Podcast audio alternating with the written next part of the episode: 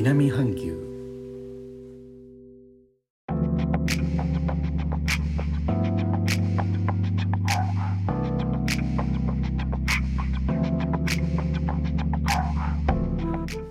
インドネシアから高野です。本年もどうぞよろしくお願いいたします。今日のジョグジャカルタは曇り空。時々雨がパラパラという感じです。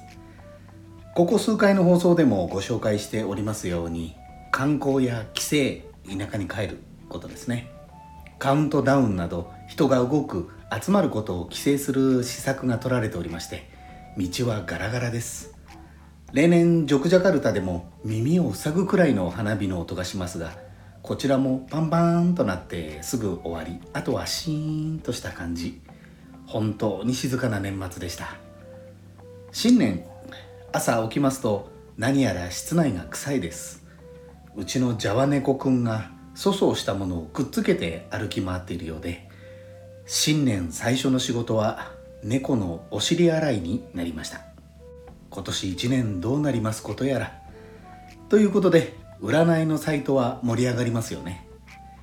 インドネシアでは中華系の人も多いこともあって十二支別の2021年について話題が賑やかになります。2021年は牛年。猫は十二支には入れなかったんですよね。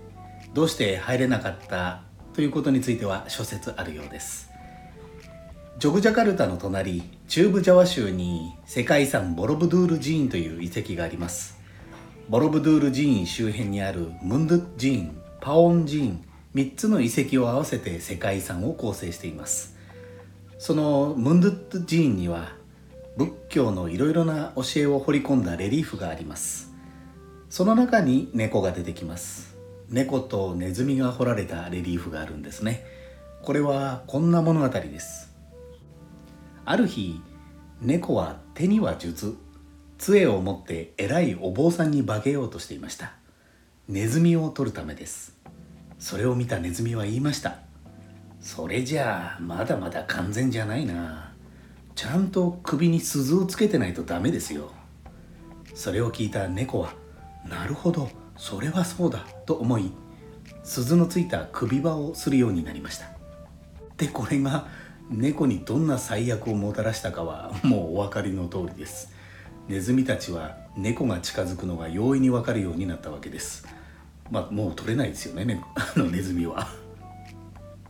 一般的には馬鹿正直もいい加減にしなさい。安易に人の言うことを信じるものではありませんということを文字がわからない人たちにも教えようとした説はレリーフであると解釈されています。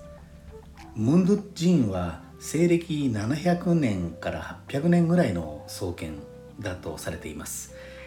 日本だと奈良時代あたりこの頃すでにこうした猫のイメージができていたわけですね。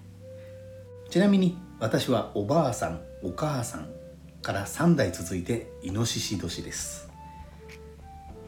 最後までお聴きいただきありがとうございます。レターコメントもお待ちしております。